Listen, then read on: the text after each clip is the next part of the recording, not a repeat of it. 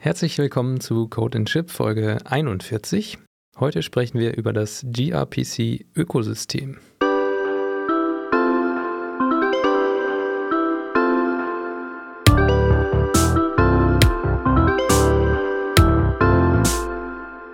Guten Abend, wie geht's euch? Hallo. Dankeschön, sehr gut. Jonathan und Tim sind auch wieder mit dabei. Immer, immer.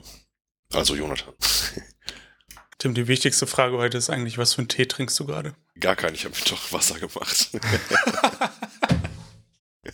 Erst anteasern hier und dann, dann sowas. Ja, ich habe schon zwei Kannen weg heute. Ich dachte, jetzt muss auch nicht. Und das war aber schwarzer Tee, falls es dich interessiert.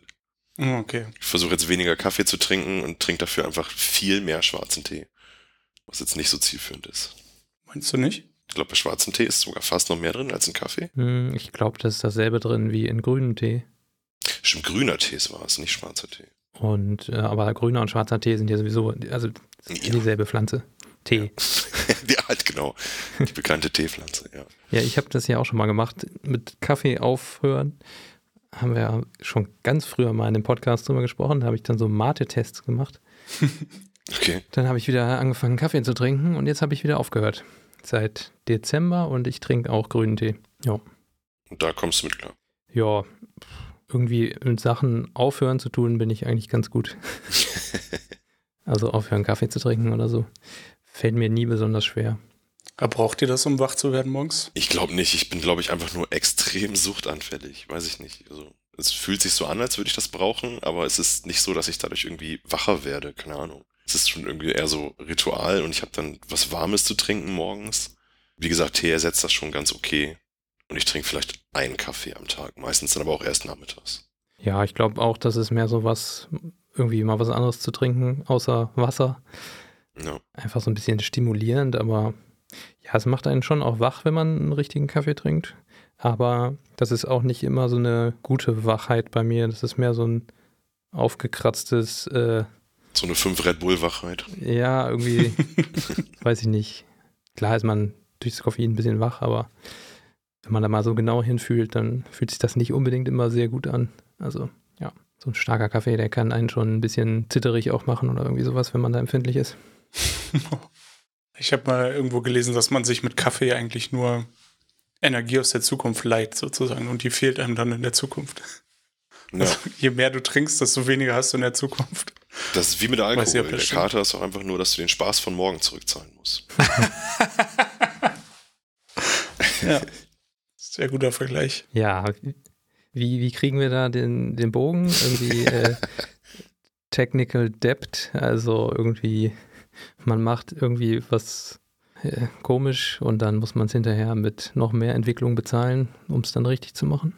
Oder so? Das ist jetzt weit hergeholt, oder? Hm, ja, egal, dann sprechen wir einfach so über gRPC. Geht auch, funktioniert. Ja, so als Überblick, ähm, gRPC steht für sowas wie ähm, Google Remote Procedure Call, glaube ich. Yes. Also RPC steht zumindest für das und das G steht wahrscheinlich für Google, weil Google das Ganze entwickelt hat. Und so ein RPC-Zeugs ist einfach ein, ja, ein, ein Remote, um auf einer Gegenseite einen Händler auszuführen oder einen kleinen, ja, ein kleines Stück Code einfach nur. Äh, ja, wird häufig benutzt bei Microservices, äh, um zwischen Microservices zu kommunizieren, aber auch um als Client von, ja, keine Ahnung, von irgendeiner Client-Anwendung, die dann mit einer Service-Plattform sprechen soll. Ähm, damit, dafür kann man das auch verwenden. Wer hat das denn von euch schon mal benutzt? Also, ich habe das äh, teilweise sehr wenig tatsächlich nur eingesetzt bei der Arbeit. In, in sehr geringem Maße nur. Und ähm, jetzt ein bisschen privat halt damit umgespielt seit, seit ein paar Wochen sozusagen. Aber sozusagen noch nie richtig in Scale. Okay, also nicht produktiv ein, eingesetzt. Und Tim hat ja schon vorher verraten, dass er da keinen blassen Schimmer von hat. Genau, ich bin da raus. Ich habe da mal ein bisschen mir die, die Startseite der Doku quasi angeguckt und dachte dann, ja, ist ja ganz nett. Und dann habe ich aber weiter Rest gemacht. Genau, also man kann natürlich seine Services auch mit ja, HTTP, ich weiß nicht, gibt es da noch irgendwas anderes? Ich glaube, Go zumindest hat auch in der Standard-Library noch so ein RPC-Package, was auch HTTP-basiert ist. Ich glaube, HTTP ist da schon irgendwie so das Standard-Tool. Ich weiß gar nicht, aus dem, aus dem Studium noch kenne kenn ich zumindest noch Simon. Weiß nicht, habt ihr das damals Stimmt. benutzt für Java? Ja. Das war auch ein RPC-Framework. ne? Ich weiß gar nicht, was die da benutzen, ehrlich gesagt. Ja, das hm, Java Simon sieht man zumindest auf der Wikipedia nicht so direkt. TCP-IP-Verbindung. Also wahrscheinlich irgendwas, irgendein Binärprotokoll möglicherweise. Mhm. Ja, also klar, HTTP ist dann ja auch nur, um das Ganze irgendwie debugbar zu machen, wenn du so ein RPC, äh, RPC-Services hast, dann kannst du halt auch mit einem Command-Line-Client Curl zum Beispiel relativ einfach äh, mit dem Service interagieren, ohne dass du einen speziellen Client brauchst. Das ist dann natürlich ganz hilfreich, wenn man ein bisschen debuggen will. Aber sowas gibt es in gRPC, in, der, in dem gRPC-Ökosystem gibt es das auch. Allerdings, um überhaupt mit gRPC ein bisschen vorwärts zu kommen, braucht man sogenannte ja, Protokolldefinitionen. Das ist dann eine eigene Sprache nochmal, diese Protocol-Buffers. Ist natürlich auch von Google entwickelt worden. Und das ist einfach so eine, ja, so eine, so eine Sprache, in der man sehr einfach Nachrichten, aber auch die Namen von den Händlern definieren kann. Also im Prinzip definiert man einen Service. Ähm, hier in dem Beispiel ist das, ja, dieses Hello World Beispiel. Du nimmst einen Service, der heißt halt Greet. Also ich glaube, das ist dann da irgendwie so ein Greeter-Service. Der Greeter-Service hat eine Methode Greet und diese Methode Greet empfängt einen Greet-Request und antwortet mit einem Greet-Reply. Und diese Request und Reply, das sind dann Messages in den Protokoll-Buffers. Da kann man verschiedene Felder hinzufügen. Bisschen die Besonderheit da, dass die durchnummeriert sind, weil diese Protokoll-Buffers auch rückwärtskompatibel sind. Also wenn man dann ein Feld streicht, dann ist diese Nummer, ja, die ist dann sozusagen weg. Also bei dem Greet hat man zum Beispiel Name und dann kann man später nochmal irgendwie, keine Ahnung, ein Emoji hinzufügen oder sowas, ein Feld, keine Ahnung. Und wenn man das, dieses Feld dann immer wieder loswerden möchte in einer nächsten Version, dann ist diese, also das, der Name war Feld Nummer 1 und das Emoji war Feld Nummer 2, dann ist diese Nummer 2 sozusagen aufgebraucht und man muss dann mit dem Feld Nummer 3 weitermachen, damit dann auch Clients, die diese Änderung noch nicht bekommen haben, ähm, nicht kaputt gehen. Diese Definition kann man sich im Grunde ein bisschen so vorstellen wie die Open API Definition, ne? die man ja über, ich glaube, YAML oder so macht und dann zum Beispiel über Swagger anzeigt. Und, und von diesem, von dieser Definition könnte man theoretisch ja auch wieder HTTP-Clients äh, automatisch erzeugen. Unter anderem ersetzt das ja den Teil dann in gRPC oder wird dieser Teil in gRPC mit Protobuf ersetzt. Genau, wobei es da auch ja, bestimmte äh, Erweiterungen gibt noch in dem Protokoll, in den Protokoll-Buffers. Äh, es wird einfach nur kurz Protobuf genannt, ähm, dass man da so verschiedene Tags noch in dem in den Service-Definitionen zum Beispiel hinzufügt, um damit gleich irgendwie auch eine JSON-API zu generieren.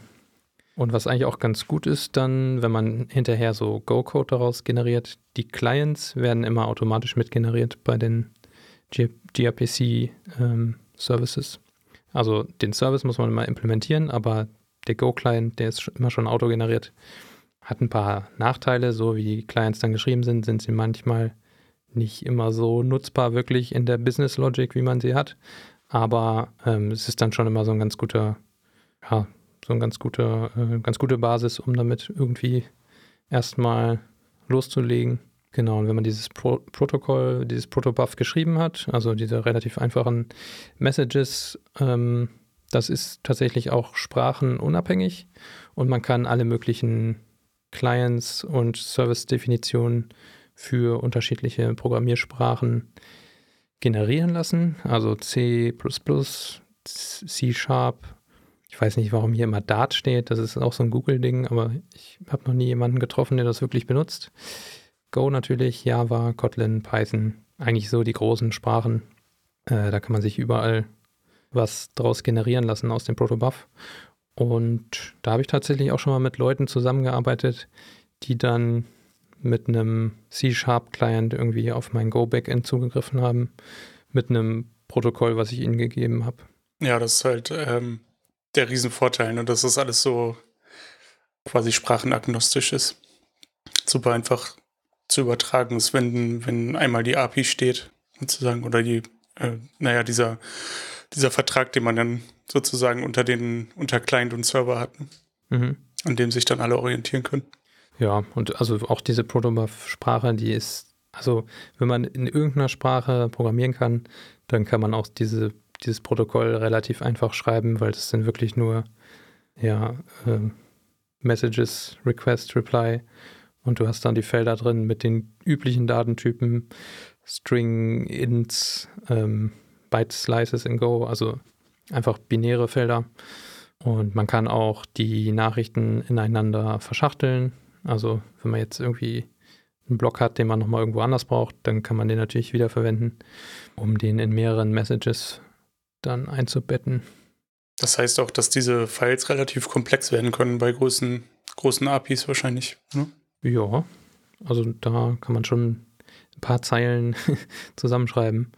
Äh, man kann auch sogar dann Datentypen importieren von, es gibt da von Google auch so eine, so eine Art Standard-Library, ist keine Standard-Library, aber äh, so eine Basis für, ja, jetzt zum Beispiel Timestamps, alles, was dieses Protobuf nicht nativ mitbringt, kannst du dir auch von woanders importieren und dann damit arbeiten. Wie funktioniert der Verbindungsaufbau? Ich versuche es gerade ein bisschen nachzuvollziehen und das heißt ja im Umkehrschluss, ich habe dann irgendwie jetzt ganz blöd gesagt einen Server. Um bei deinem Hello World Beispiel, dem Greeter Beispiel zu sein, irgendjemand implementiert dann ja dieses, dieses Interface für diesen Greeter Service und der kann dann ja aufgerufen werden mit diesem Greet Request war es, glaube ich.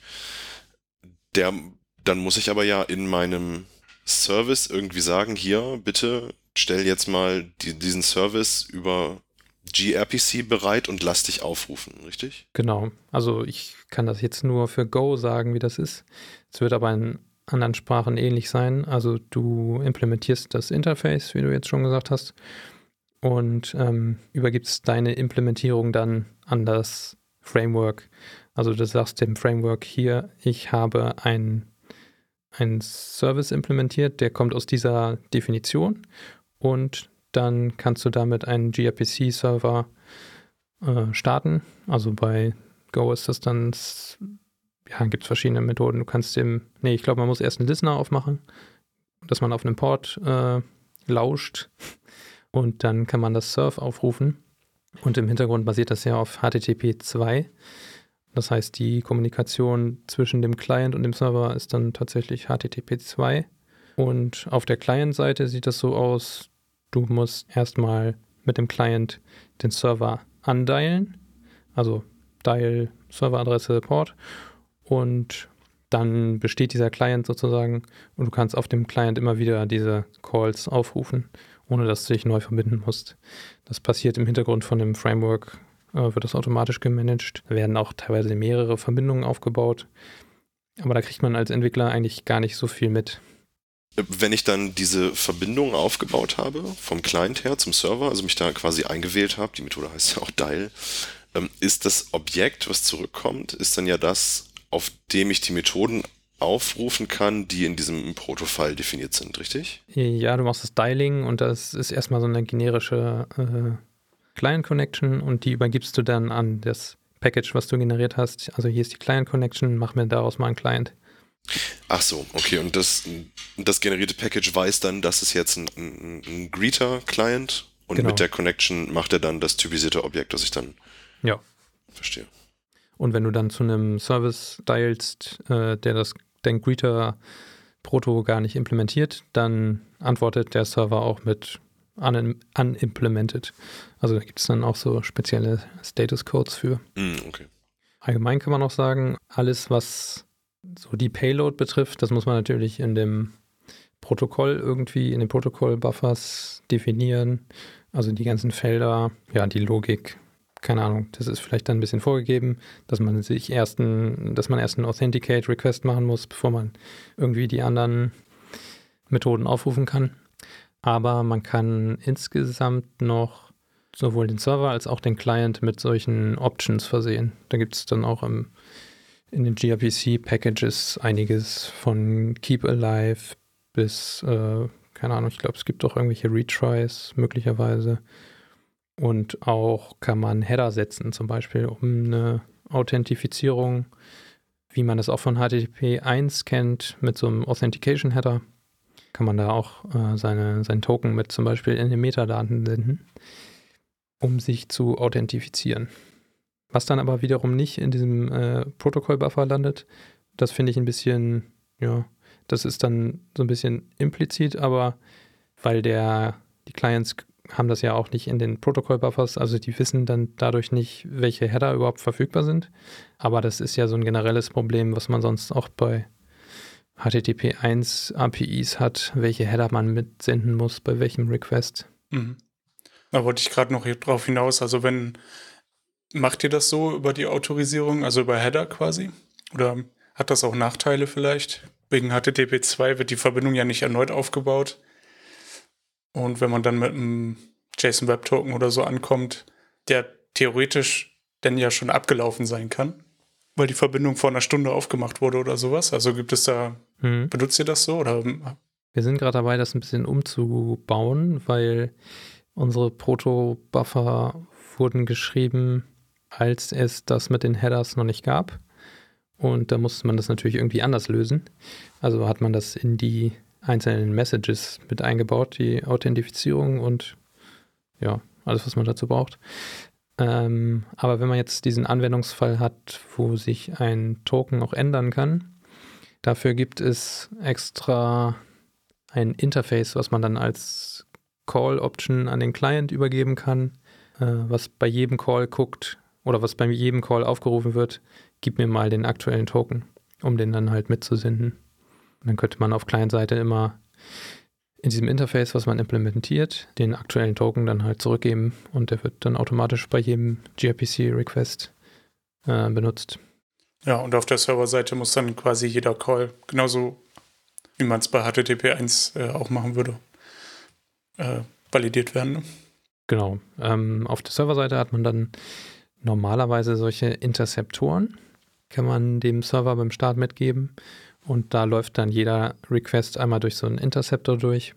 Und da kannst du dann halt in den Header gucken, okay, ist hier irgendwie der Authentication Header gesetzt, steht da ein valider Token drin.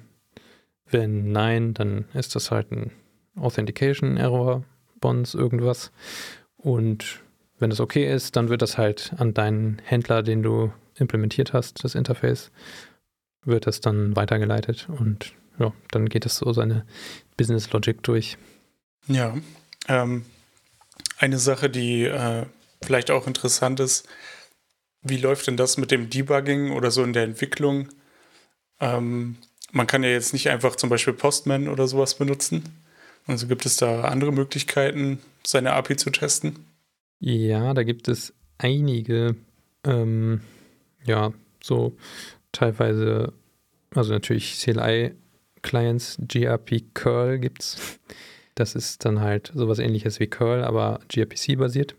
Man kann diese Service-Definition, die Proto-Buffs oder beziehungsweise die Server kann man, ich weiß nicht, da gibt es so eine, wenn man das Ganze generiert, gibt es, glaube ich, ein Flag, das man setzen kann, um zu erlauben, die Proto-Definition über Reflection äh, einsehbar ist vom Server aus. Also dann brauchst du vom Client, wenn du so ein Command-Line-Tool hast, brauchst du das Original-Proto-File nicht mehr, um überhaupt mit dem Server sprechen zu können, weil das Ganze auch ein sogenanntes selbstbeschreibendes Protokoll ist. Also du kannst dann beim Server nachgucken, wie das Protokoll überhaupt aussieht, um dann mit dem Server zu sprechen. Kann man, wie gesagt, abschalten beim Generieren und wenn du dann so ein CLI-Tool brauchst, äh, dann kann es sein, dass du entweder die Reflection anmachen musst oder du brauchst das Original-Proto-File, was du ja als Entwickler sowieso hast. Und da musst du dann eben den Pfad dahin angeben und dann kann das Tool auch mit dem Server vernünftig sprechen. Genau. Okay, ja, ich habe gerade noch nachgelesen. Also Postman unterstützt jetzt auch gRPC. Mhm, okay. Also kann man scheinbar da auch seine Definition reinhauen und dann sich einen Client generieren lassen daraus. Ja, also generieren muss man den gar nicht normalerweise. Also du brauchst wirklich nur den Pfad zu dem Protofile. Achso, ja, wenn du ein HTTP, wenn du irgendwie so einen JavaScript-Client haben willst. Ich weiß jetzt nicht, was da der Anwendungsfall ist, aber um mit dem Server zu sprechen, brauchst du dir nicht unbedingt einen Client zu generieren, sondern das äh, geht auch ein bisschen über diese Reflection, wie gesagt, mit irgendwelchen Command-Line-Tools. Aber es gibt auch schöne GUI-Tools, die natürlich irgendwie so was mit Elektronen geschrieben sind. Es ist auch nur so wie ein Webserver, der lokal läuft und auf eine GUI ja. äh, im Web irgendwie zugreift. Ja, kannst du auch laufen lassen. Gibt eine ganz schöne Sammlung. Gibt tatsächlich ein Projekt auf GitHub, das heißt gRPC Ecosystem. Daher habe ich jetzt auch einfach mal den Titel geklaut. Ähm, das ist die offizielle, das offizielle Orgin, die, Organis die offizielle Organisation auf GitHub. Und da gibt es ein Repository, das heißt Awesome gRPC. Kennt man ja immer diese Awesome irgendwas Repositories. A curated list of useful resources for gRPC. Da kann man mal reingucken. Da gibt es CLIs, GUIs, Testing-Tools und dann sprachenspezifische Sachen. Gibt das Ganze natürlich auch noch für mehr Sprachen, als wir jetzt schon einmal gesagt haben. Also Rust zum Beispiel gibt es auch, ist ja jetzt gerade ein bisschen im Kommen. Oder Elixir, Erlang, sowas. Da gibt es schon auch was. Also kann man ruhig mal reingucken ob da irgendwas dabei ist und ob man da was gebrauchen kann. Mich würde noch interessieren, bekommt der managt der Server quasi eine Liste von Clients, die sich mit ihm verbunden haben, oder ist das immer eher, eher stateless? Nee, das ist eigentlich stateless. Also du kannst auch äh, Streaming-Endpoints haben, wo du dann eine dauerhafte Verbindung wirklich aufbaust, um dann ja, relativ schnell so Request-Response auch zu machen oder du streamst einfach nur Events vom Server zu einem Client, das geht natürlich auch. Also es gibt, äh, glaube ich, alle drei Arten, die man sich vorstellen kann. Einmal bidirektional, einmal nur vom Server zum Client und einmal nur vom Client zum Server. Aber bei so einem normalen Request-Response siehst du nicht vom Server aus, welche Clients jetzt gerade eine Verbindung aufgebaut haben. Also siehst du dann wirklich nur, wenn der Request stattfindet, welcher Client das ist, welcher Peer, von wo aus der zugreift. Ja, Anschlussfrage wäre dann, wie ist denn die Verbindung zwischen Client und Server? Ist das verschlüsselt per Default? Ich bin jetzt mit HTTP 2 nicht so firm tatsächlich. Ähm, nee, also verschlüsselt per Default ist da erstmal nichts. Okay. Weil wo soll das herkommen? Ja, klar. Äh, du kannst, ähm, du musst sogar, wenn, wenn du äh, eine unverschlüsselte Verbindung aufbaust, musst du auch dem Client die Dial Option gRPC with Insecure mitgeben, damit er das überhaupt macht. Mm, okay. Also der Default wäre Secure, aber wenn du es ja, Insecure nein. benutzen willst, dann musst du es auch explizit sagen. Ja, klar. Naja, Secure by Default ist ja eh Quatsch. Das würde ja dann wird es ja irgendwie ein Default SSL-Zertifikat geben. Ja, genau. Das ist mal ganz blöd. Nee, aber es ist ja insofern dann secure, dass ich äh, aktiv eine Insecure-Verbindung erstmal erlauben muss am Client. Das ist ja schon mal ja. wert. Was dich natürlich nicht hindert, ähm, ist so ein Insecure-Server zu starten, glaube ich.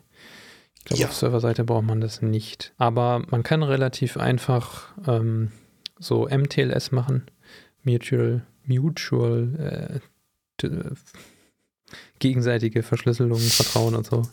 Ja. Ähm, da gibt es auch ein ganz gutes Hilfsrepository-Tool, MK-Cert, kann das sein?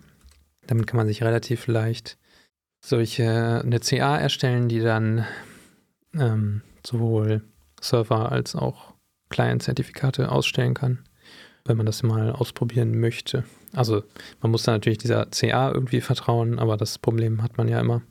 Aber man muss dann nicht großartig mit irgendwelchen gruseligen OpenSSL-Befehlen rumhantieren. aber damit kann man schon mal zumindest äh, diese Verbindung relativ einfach, ohne dass man auf irgendwelche Header zugreifen muss, äh, ja, absichern. Und das ist dann natürlich auch ziemlich sicher, wenn man so ein CA und Zertifikat, so eine Trust Chain sich aufbaut. Jetzt ähm, haben wir ja schon äh, ein bisschen serverseitig gesprochen, Infrastruktur. Ein Punkt ist ja, glaube ich, den man beachten muss, dass man das nicht einfach so load balancen kann wie normale HTTP-Requests, weil die Verbindung ja dauerhaft bleibt. Zumindest in den meisten Fällen. Ähm, hast du da irgendwelche Erfahrungen mit? Also bist du daran beteiligt bei euch oder kannst du was darüber sagen? Hm, da habe ich jetzt leider nicht so viel Knowledge aufgebaut. Also, weil das im Grunde schon gelöst war, als ich in die Firma gekommen bin. Und in meiner alten Firma bin ich nicht so weit gekommen, dass ich mich darum überhaupt kümmern musste. also ich habe diesen Part einfach mal so schön übersprungen. Aber es gibt auf jeden Fall Reverse Proxies, die das ohne Problem handeln können. Traffic mhm. kann das ja auch schon.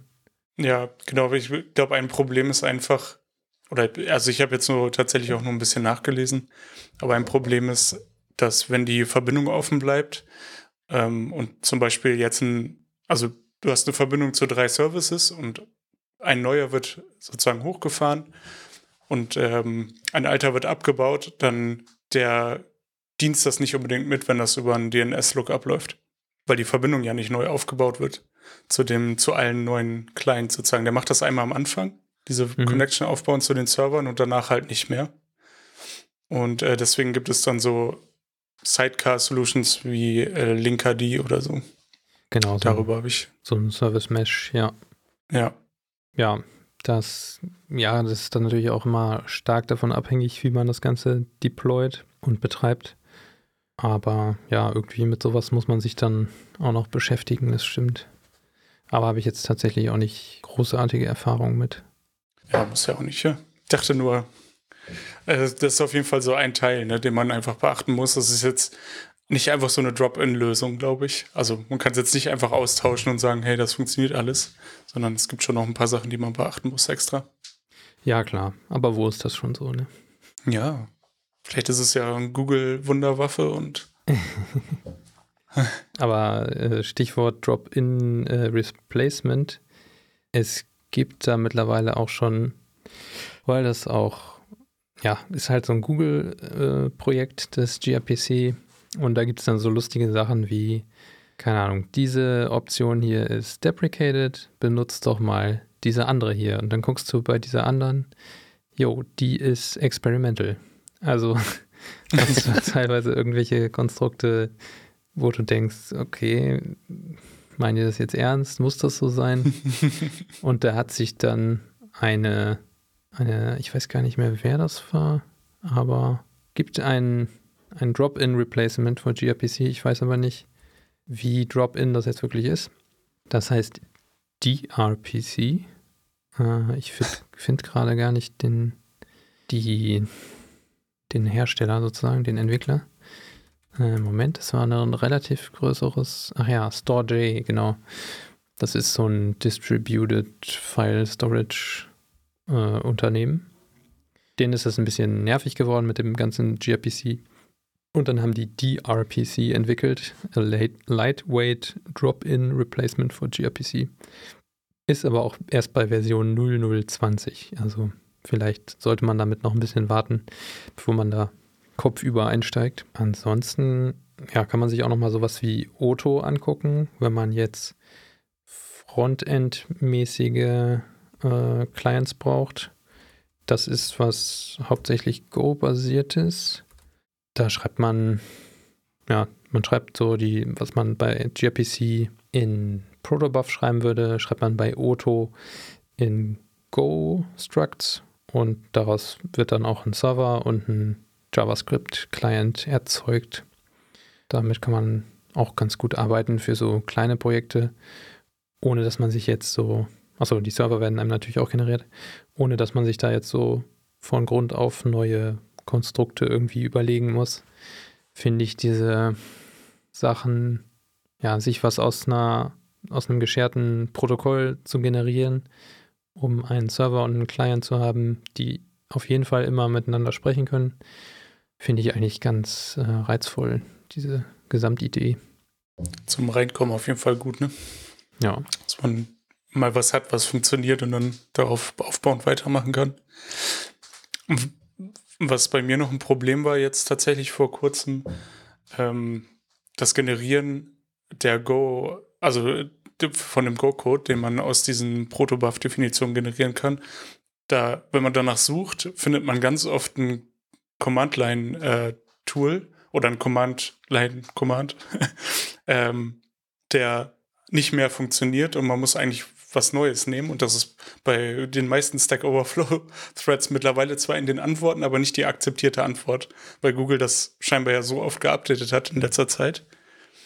Ähm, und da war es für mich tatsächlich ein, irgendwie so ein Hassel, da rauszufinden, was man jetzt benutzen muss und welche Parameter man wirklich äh, braucht und wa was man installieren muss, um dann auch die richtigen, ähm, äh, die, die richtigen Dateien nachher daraus zu bekommen. Also zumindest ja. für Go jetzt. Das stimmt, man hat da so ein bisschen, man muss sich erstmal so ein paar Binaries auch installieren und kompilieren vielleicht sogar, um damit vernünftig arbeiten zu können. Aber mittlerweile ist dieser Quick Start Guide auf gRPC.io äh, schon ziemlich gut. Also da steht die richtige, weil du brauchst für das Proto, brauchst du so ein Go-Plugin und wenn du gRPC machen willst, brauchst du wieder ein gRPC-Plugin. Aber das ist da eigentlich schon alles ganz gut beschrieben, dass man da eigentlich nur die Befehle wirklich kopieren muss und ins Terminal pasten. Ansonsten, ja, wenn man es einmal raus hat, ist es natürlich auch praktisch, sich da irgendwie so ein Makefile-Target im Repository anzulegen. Aber wie gesagt, in dem Beispiel ist das mittlerweile eigentlich ganz up to date in dem Quick Start Guide. Können wir mal in den Show Notes verlinken. Jetzt ist noch eine Frage offen.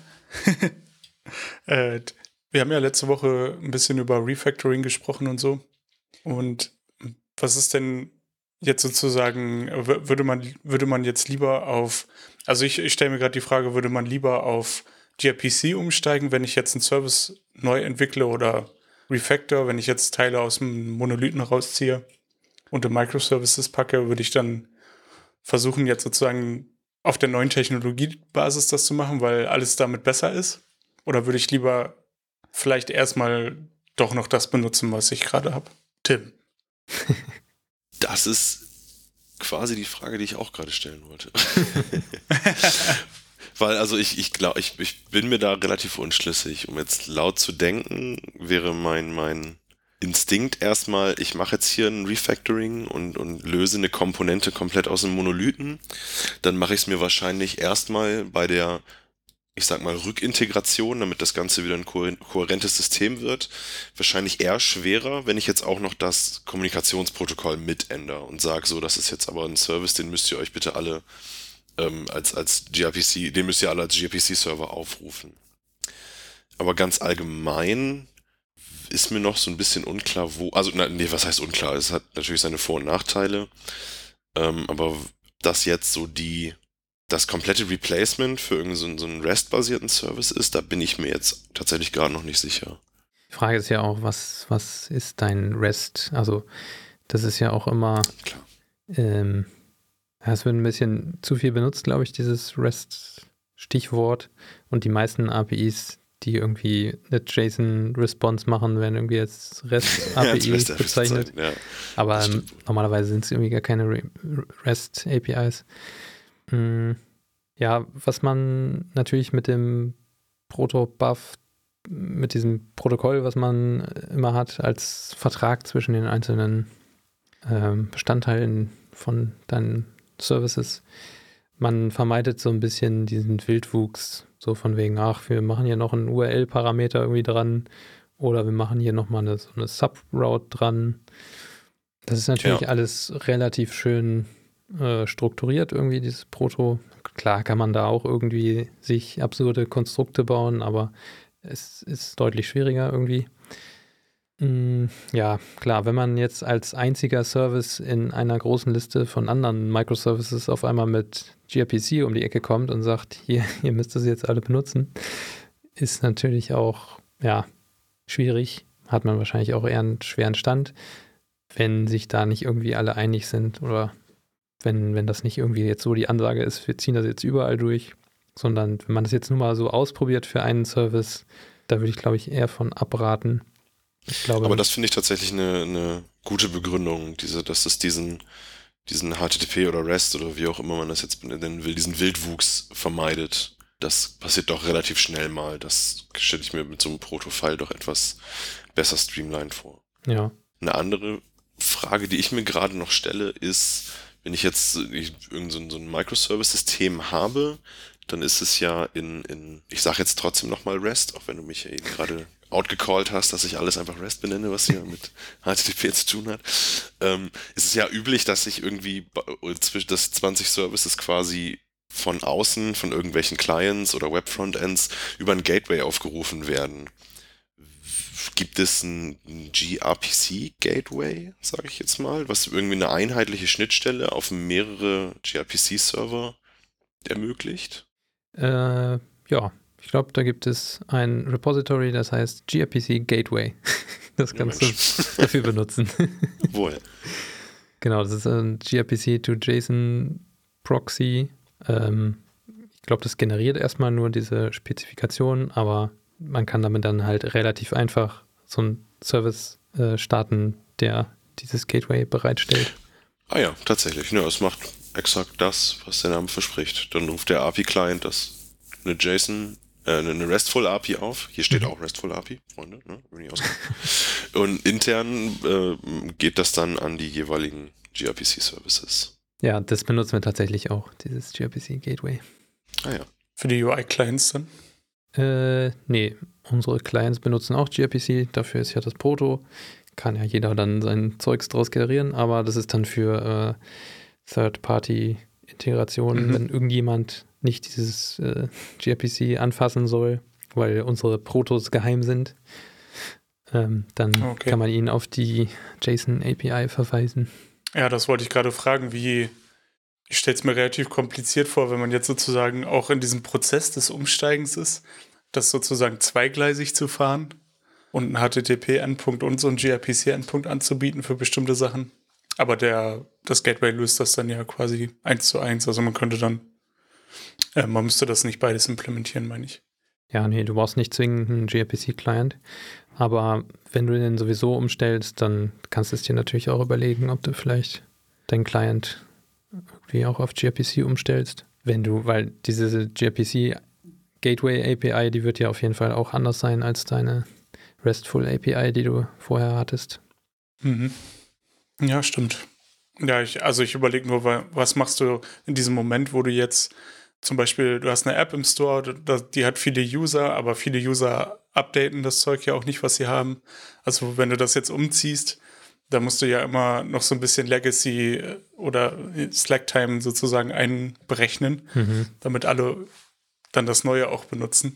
Ja. Und immer so, also das war jetzt eigentlich so mein Gedanke, ne? wie löse ich dieses Problem, wenn ich jetzt umsteige von diesen Technologien? Ähm, muss ich ja eine Zeit lang irgendwie beides haben. Das stimmt, aber ja, das hat man natürlich mit normalen APIs ja auch schon, ne? Wenn du deine normale API irgendwie erweiterst, musst du ja auch die Clients irgendwie updaten und kannst ja nicht. Ja, ich glaube, dann würde man typischerweise eine V2 machen und das alte weiter supporten eine Zeit lang. Ne? Ja, aber das kannst du ja in dem Fall auch. Also Mhm. da hindert dich ja keiner dran. Ja, Und normalerweise macht man das dann ja so, man bringt irgendein super Feature raus, was jeder haben will und dann machen alle das Update, ne? Neue Emojis Ja. oder was weiß ich. Genau. GIF-Support in den Ja. Messages. Dann direkt 100% Adoption Rate. safe. Katzenbilder sollen auch helfen. Ja. Trotzdem frage ich mich gerade noch, und gut, ich habe mich jetzt nicht sonderlich mit diesem gRPC Gateway jetzt beschäftigt, das geht vielleicht auch einfach, äh, bei, dem, bei, diesem fiktiven, bei diesem fiktiven Beispiel zu bleiben. Ich habe einen, einen REST-basierten Monolithen und trenne jetzt was raus und möchte, habe jetzt aber die Entscheidung getroffen, dass alle rausgetrennten Services mit gRPC benutzen. Dann muss ich ja dann will ich ja nicht zwei Gateways haben eigentlich. Ich will ja ein Gateway haben, was entweder einfach als Reverse Proxy mein, mein RESTful Service aufruft oder mein gRPC Server. Das ist vielleicht auch nochmal ganz interessant, aber vielleicht sprengt das auch ein bisschen den Rahmen. Du kannst natürlich auch das Gateway irgendwie auf einer Subroute Äh, dann habe ich ein, ein, Gateway für mein Gateway, nämlich Traffic und dahinter ist dann das gRPC Gateway. ja, genau. Ja. Irgendwas, äh, irgendein Load Balancer wirst du da ja auch noch davor haben, oder? Ja, stimmt. Ja. Immer, schön, immer schön Schichten oben rauf aufs System. ja, eine weitere Schicht wird nicht schaden. Ja, eben. Nein, aber das ist, ist, schon, ist schon richtig, ja, vielleicht hm. ist das auch einfach die einfachste, einfachste Lösung. Das Gateway für Gateways. Also ein schöner Folgenname auch. Gateway für Gateways. Gatewayception. Braucht man jetzt dieses, äh, wie hieß der Pimp My Ride Typ nochmal? Exhibit. Hallo, Exhibit. Das, das Basiswissen, das wir vergessen würden. ich hätte beim äh, Developer Jeopardy ähm, der Kategorie Memes gerade nicht gewonnen anscheinend. Zumindest ich gegen Tim. Ja, you like gateways, so we put a gateway in your gateway. Richtig. Alles klar. Wenn ihr Links zu dem ganzen Zeugs, gRPC und den Gateways für die Gateways finden wollt, dann findet ihr die unter codeinship.rocks slash podcast slash 41 also nur die Zahl 41 nicht ausschreiben, wer würde das schon tun? Und dann vielen Dank fürs Zuhören und bis zum nächsten Mal. Bis zum nächsten Mal. Ciao. Tschüssi.